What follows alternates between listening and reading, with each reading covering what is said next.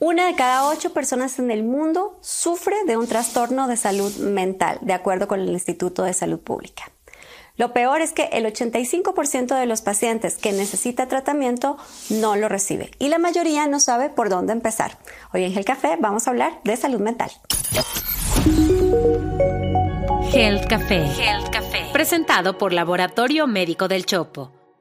Sea, la salud mental se hizo más visible con la pandemia. De hecho, hablamos un poco más abiertamente del impacto de largo plazo que tienen enfermedades como COVID-19, pero no es el único caso. Y de hecho empezamos a ver también legislación como la NOM 035 para las empresas de más de 50 empleados, en donde se habla de la responsabilidad de las empresas eh, respecto de los riesgos psicosociales en, en el trabajo, ¿no? Y cómo podemos tener mejores condiciones. De hecho, la Organización Mundial de la Salud ha hablado de la salud mental como una nueva epidemia. Así que hoy vamos a hablar de eso, pero antes de empezar, por favor, suscríbanse desde donde nos estén viendo o escuchando. Si ya están suscritos, denle like, comenten y cuéntenos de qué quieren que platiquemos aquí en Gel Café.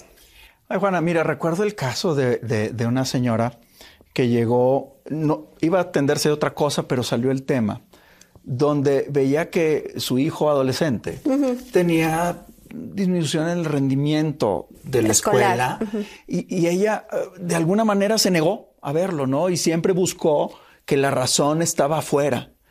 Y, no pasó mucho tiempo para que este chico tuviera su primer intento de suicidio. Está publicado que los chicos entre 10 y 19 años, hasta uno de cada 20, este, ha tenido una, un pensamiento suicida y uno de cada 25 ha hecho un primer intento, por lo menos en algún momento de su corta vida. Sí, a ver, muchas instituciones en el mundo, entre ellas el Centro de Control de Enfermedades en los Estados Unidos, han hecho definiciones acerca de lo que significa salud mental, ¿no? Y entonces entendemos salud mental como un concepto integral que tiene que ver con todas las dimensiones del individuo, no solamente la dimensión psicológica, sino la emocional y el bienestar en general eh, de las personas. Y eso va a determinar cómo nos comportamos, cómo percibimos el mundo, cómo enfrentamos las dificultades, ¿no? Pero ¿cómo podemos definir entonces el concepto contrario que es el de trastorno mental? Según la Organización Mundial de la salud, un trastorno mental es una afectación de la capacidad cognitiva, de conocimiento de la persona, pero también del control de sus emociones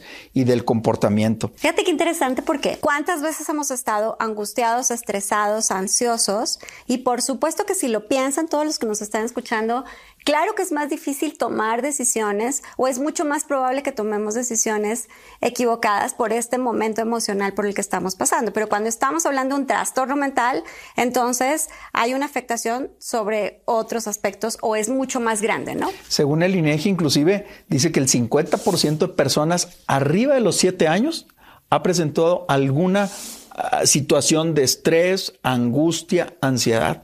Y es terrible, o sea, desde chiquitos. Mira, y siempre hemos hablado también en Gel Café del tema de acceso a la salud, pero sí hay un aspecto de la salud que está pobremente atendido es el de la salud pública, porque incluso los pacientes que necesitan atención, que necesitan medicación, apenas el 15% de los pacientes recibe atención, es decir, el 85% de quienes hoy padecen una enfermedad mental no tienen acceso a atención. Y eso es muy triste porque ahí está el dicho de cuando te sientas mal, ve a terapia y cuando te sientas bien, también. Es decir, siempre tendríamos que ir a terapia como un hábito saludable, pero hay muchísimos temas que tienen que ver con tabúes o si digo que estoy en el psicólogo van a pensar que estoy loco y entonces eso hace que sea menos probable que la gente se acerque a estos temas de salud mental. Y en jóvenes esto es particularmente grave. Eh, trastornos alimentarios, ideación suicida, depresión y agresión sexual suceden entre el 3 y el 15% de los chavos. Tristemente es el grupo de edad que menos acceso tiene a este tipo de, intervenciones terapéuticas multidisciplinarias. Pero ¿y cuáles son los factores? Más comunes que causan un problema de salud mental? Mira, hay condiciones que son genéticas, hay ciertos eh, elementos o eh, factores genéticos que pueden predisponer a, un, a una alteración, un trastorno mental, pero muy importante es el componente social y del entorno del individuo, ¿no? Está bien demostrado que la inseguridad, la falta de educación, eh, la falta de acceso económico, son factores de, estrés muy relevante para detonar la enfermedad o el trastorno, eh, el trastorno mental, pero también eh, la introducción a drogas que también son triggers, son disparadores frecuentemente de este tipo de problemas. Sí, no sabes dónde empezó el problema mental y dónde empezó la adicción o dónde empezó la adicción y eso generó un problema mental. Así es. Bueno, vamos a dimensionar de qué estamos hablando en términos de salud pública y además para que cada uno pueda percibir o en su propio estado de salud mental o en el de sus familiares qué puede estar pasando. Otro, tristeza, irritabilidad, pérdida del interés, desesperanza,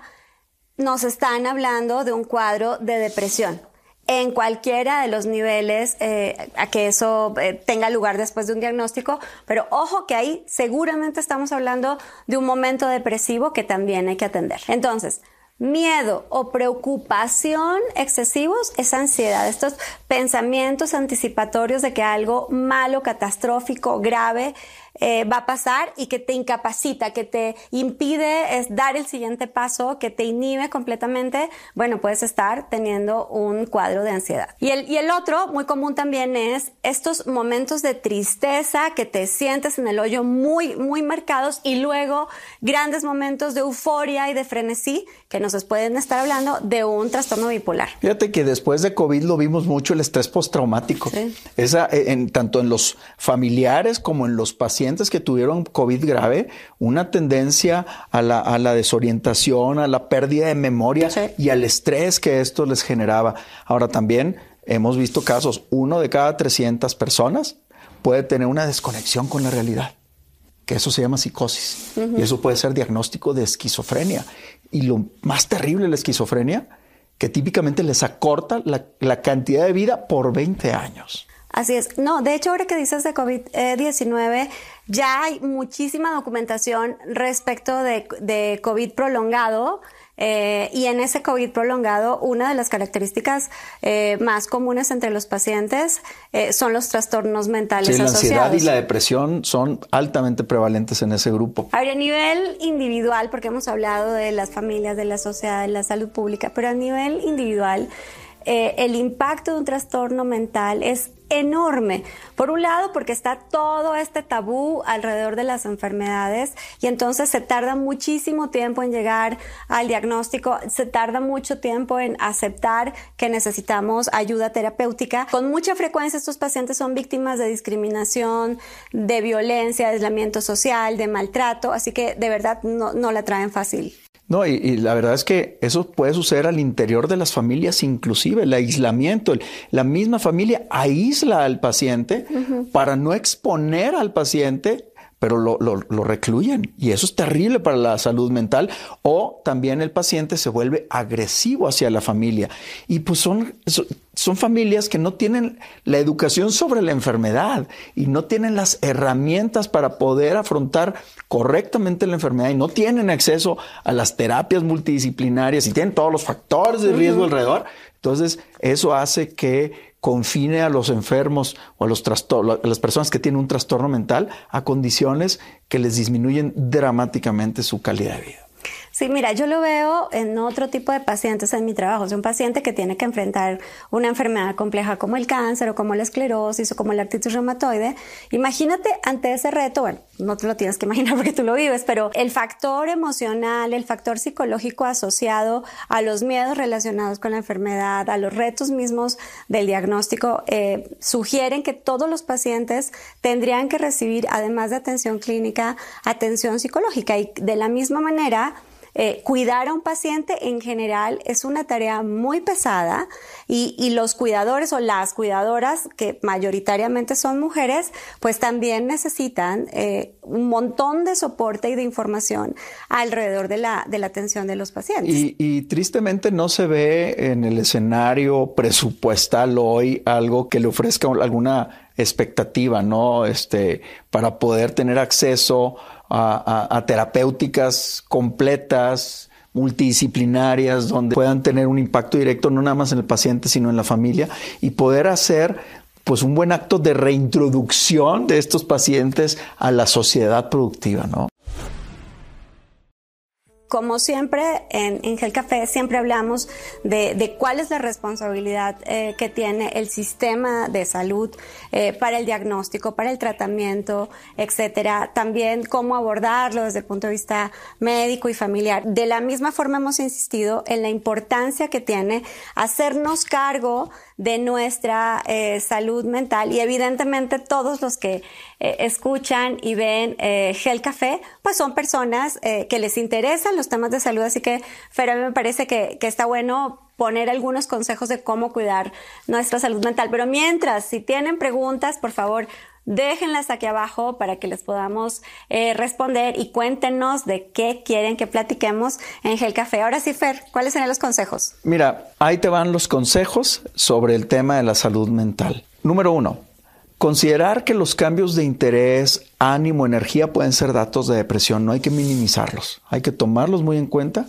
y buscar ayuda. Dos, los especialistas en salud mental son los psicólogos y los psiquiatras. Uy, eso es súper importante porque de cuidado verdad ahí. hay un montón de charlatanes hoy en las redes. Y es urgente superar el estigma social del trastorno mental, porque no ver a los las personas que son víctimas de un trastorno mental no quiere decir que no estén ahí, hay que pensar en ellos. Durante muchos años, creo que la mayor parte del tiempo de la humanidad en la Tierra, la salud mental se consideró como algo subjetivo, eh, poco importante, de gente débil, y hoy está súper demostrado que tiene un impacto incluso en la, en la salud física, ¿no? Entonces, creo que importante, además de tus consejos, sumar algunos otros que tienen que ver con hábitos de vida saludable que previenen los problemas de salud mental. Uno, es importante sumar a su rutina. Ya sé que todos estamos del trabajo a la casa y de la casa al trabajo y que es intenso y que tenemos muchas responsabilidades, pero es importante que todas las semanas sumen actividades recreativas o deportivas o artísticas o lúdicas, algo que los saque de esta normalidad de la rutina diaria y les permita oxigenar el cerebro y el alma. Dos, Todas las personas necesitamos contar con una red social de soporte. Entonces, sí, es importante cultivar las amistades, cultivar algunas relaciones familiares. Eh, seguramente no necesitamos tener un millón de amigos, como decía la canción, pero sí tener dos o tres personas claves que sabemos que podemos contar con ellas y platicar. Y tres, ya sé que parece de moda, pero estos métodos para respirar, meditar, orar, es decir, tener momentos de quietud, de calma, de silencio, de reflexión, nos ayudan a estar mejor, pero también a identificar qué puede estar pasando y si necesito ayuda profesional. Bueno, y quiero regresar a tu segundo consejo porque mucha gente tiene la duda de, de qué es un psicólogo y qué es un psiquiatra o cuándo usar uno o el otro o que si el que va al psiquiatra ese sí que está peor. Eh, ayúdanos con esa definición. Bueno, a ver, ambos son expertos en, en, en, la salud mental y en el tratamiento y evaluación de los trastornos mentales. Ambos tienen un, enfoques distintos y métodos distintos. Uh -huh. No quiere decir que el psiquiatra tiene peor, casos peores o que el psicólogo ofrece terapias más amigables. La verdad está atrás. ¿Cómo se formó? Un psiquiatra es un médico uh -huh. titulado, certificado, que adicionalmente a la carrera de medicina hizo una especialización uh -huh. en psiquiatría y luego algunos hacen algunas otras maestrías con, con, otros, con otros grados. Aquí lo relevante es que el psiquiatra tiene una licencia para poder dar medicamentos. Por ser médico. Por ser médico, exactamente. Entonces puede hacer una combinación de las terapias más los tratamientos farmacológicos. Uh -huh. Los psicólogos, por su lado, son licenciados en psicología que luego también hacen diferentes inclinaciones técnicas y que tienen muchas habilidades y mecanismos para poder ofrecer estrategias de tratamiento no farmacológicas. Exacto, yo agregaría, este, como psicóloga, que hay diferentes abordajes. Por ejemplo, hablar de psicoanálisis, el psicoanálisis lo puede usar un, psiquiatra o un psicólogo o la terapia conductual, etcétera. Simplemente son metodologías o disciplinas para abordar la, enfermedad. Y sí quiero hacer énfasis en lo que dices. No todos los licenciados en psicología están facultados para atender desde el punto de vista clínico al paciente, porque tenemos psicólogos hoy que trabajan en, la, en el área organizacional o que trabajan en criminalística o en educación y que su licenciatura está enfocada en eso y no en la parte clínica. Entonces, sí los psicólogos, pero además los psicólogos eh, formados para atender desde el punto de vista clínico al paciente. Esto es bien importante lo que dices, porque pues hay que encontrar primero al especialista o al experto en el, en, el, en el abordaje de los trastornos mentales. Pero segunda también, hay que enfocarse. Una vez que ya tocaste base con él, la solución no es rápida. Tienes que enfocarte y entender y hacer match con la persona que estás enfrente, ¿no? Y, tener paciencia porque son procesos que, se llevan, que se llevan tiempo y es muy importante porque si no haces match con el especialista correcto, con la persona correcta profesional, este, te puedes retrasar o puedes inclusive perder la oportunidad de tratar una enfermedad o un trastorno mental. Yo creo que en esto lo más complicado es dar el primer paso, ¿no? Los que vamos a terapia sabemos que es parte de la rutina de vida, de un estilo saludable, como hacer ejercicio, como comer este, adecuadamente, eh, ir a terapia siempre es bueno, pero entiendo también que es muy difícil dar el primer paso. Entonces, para dar el primer paso, eh, creo que lo más importante es empezar a buscar ayuda.